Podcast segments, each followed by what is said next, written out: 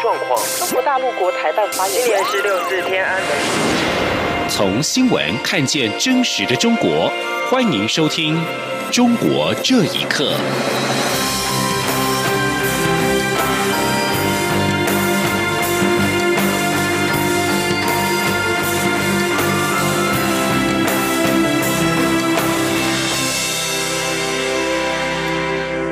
各位好，欢迎收听《中国这一刻》。第一届两岸圆桌论坛今天傍晚闭幕，并且发表共同倡议，内容包括促进两岸各类领域的发展，还有加强两岸经济交流合作等六项。此外，论坛还促成两岸合拍两部电视剧，由双方参与制作以及演出。由于今年国共论坛至今还没有举行，让前陆委会副主委张显耀所主导的创办两岸圆桌论坛受到外界瞩目，被认为是具有替代性。但是张显耀稍早之前表示，两岸圆桌论坛属于纯民间性质，与国共论坛完全无关，两者各有功能。两岸圆桌论坛虽然在今天晚间闭幕，但是与会者明天将会展开拜会参访行程。上午论坛的产业、经济、文化、青年四组将分别拜会大陆工信部、国家发改委、广电总局、全国青联等单位，而下午则是一同参观中关村创客据点。傍晚将与大陆国台办主任刘捷一会面，并且共进晚宴。梵蒂冈与北京上个月就任命主教签署临时协议，被视为中梵关系的一大突破，但是同时也触发不少争议。天主教香港教区荣休主教陈日君在二十四号投书《纽约时报》，质疑教宗方济各的成长背景影响他深入了解中国共产党的本质，甚至可能对共产党人有好感。陈志军认为，中梵签署协议将导致中国真正的天主教被消灭。请听以下的报道。方济各成为教宗之前是布宜诺塞勒斯教区总主教，跟阿根廷有很深的渊源。天主教香港教区荣休主教陈日军在《纽约时报》发文，认为本身是阿根廷人的方济各似乎并不理解共产党。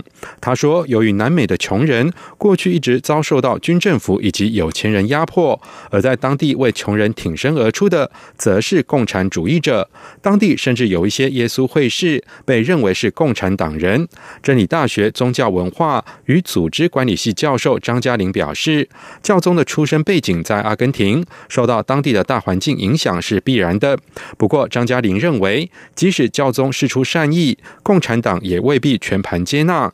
他以没有外交关系的梵蒂冈以及越南达成的主教任命协议为例，张嘉玲说：“当中共觉得教宗哈。”啊，所要求的会伤害到中共的国家主权的完整性的时候，我估计中共不会随便的啊让教公教宗的想法得逞。越南模式里头有一个就是教宗可以到越南教区去巡视。对不起，中国共产党啊执政当局不太同意，不会轻易的让教宗随时随地的到中国教区去去巡视天主教。教区。据了解，中梵上月达成临时协定，今后中国教区以及北京当局会先向梵蒂冈提出主教人选，由教宗做最后决定。陈日军文中质疑教宗所拥有的最后任命权到底能发挥多大作用，并且指出中梵协议以统一中国教会为名，实际上意味着中国真正的教会遭到歼灭。以上新闻由央广整理报道。两个月前，在广西被刑事拘留的八九学运领袖周永军被以邪教罪正式逮捕。曾经流亡美国的周永军，过去多次被捕。而法界人士相信，广西当局是受到上级政府指示，估计周永军将会被控以更严重的罪名。请听以下的报道。今年八月，周永军在临近越南的广西东兴市被捕。警方在周永军的背包里的书籍和电脑里面找到与法轮功相关的资料之后，将他刑事拘留，直到近日以涉嫌利用邪教组织破坏法律实施罪正式逮捕。家属委托的律师谭家骥上个星期曾到看守所要求会见周永军。谭家骥说：“这一到看守所，马上就被告知要到公安局那里去做申请。我去了东京市公安局，他们认为这个会见需要更上面的、更高的机关来来来批准才可以。”周永军原籍四川，他被广西公安刑事拘留之后，当局上个月曾经派人到他位于成都的寓所搜查。中国律师后俱乐部发起人秦永佩相信，广西当局把周永军拘留逮捕是受到了上级政府的指示。秦永佩说：“啊，应该是来自高层，呃，应该是呃公安部搞，公安部搞。阿妹，如果是这个罪名，要不可能出动其他的警察去到。”成都，他他他家里面去找，去敲他的家。周永军是不练法轮功的，他是一个基督徒，他没练法轮功。电脑有有材料，这不等，这在中国法律是允许的。对方是用这个罪名来转移注意力，我估计他肯定以颠覆国家政权罪来搞周永军。自由亚洲电台致电广西东兴市公安局了解，但是电话无人接听。周永军曾参与一九八九年北京的学生运动。一九九三年流亡美国，五年之后他回国之后被逮捕，以偷越国境罪判处劳教三年。其后他先后被当局以不同的罪名拘捕，包括了在二零一零年以诈骗罪判刑九年，二零一五年被减刑提前获释。央广新闻整理报道。中国商务部在今天宣布，中国国家主席习近平十一月五号将出席首届中国国际进口博览会开幕式，并且发表演讲。首届进博会将在十一月五号到十号在上海举行，习近平将出席开幕式以及举行相关的活动。同时，大约一百五十个国家和地区的政要、商业人士以及有关国际组织负责人将应邀与会。而美国的其中选举将在当地时间十一月六号登场。习近平在此前夕发表演讲，势必引发更多的关注。正值美中关系紧绷、经济情势下滑之际，习近平已经许久未公开演讲。二十三号，他出席港珠澳大桥开通仪式，只宣布开通，却没有致辞，已经引发了诸多关注。而根据官方的资料。习近平此前发表的公开演讲是在九月十二号，他出席在俄罗斯海参崴举行的第四届东方经济论坛全会，当时发表题为“共享远东发展新机遇，开创东北亚美好新未来”的致辞。中国大陆广州在多个地铁站开始使用人脸辨识安检系统。所有乘客都得经过识别，而广州地铁是一个试点。换言之，未来将向全国推广。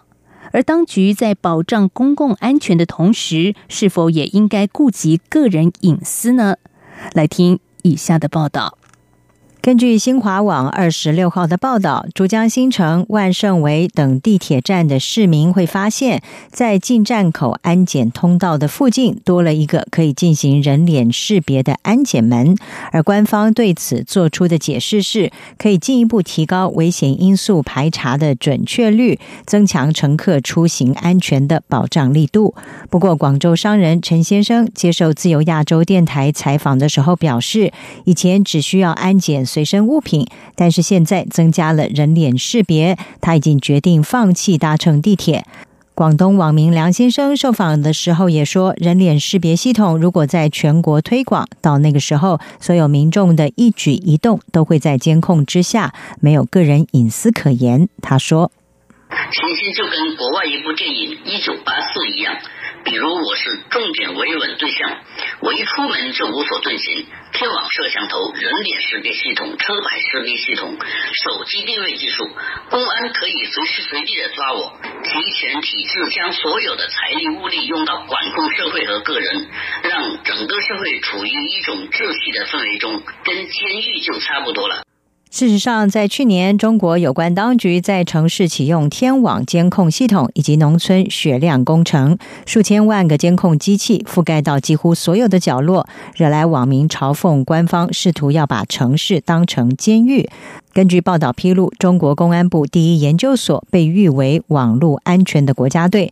早在二零零二年，公安部第一研究所就开展了人脸识别测试技术研究工作。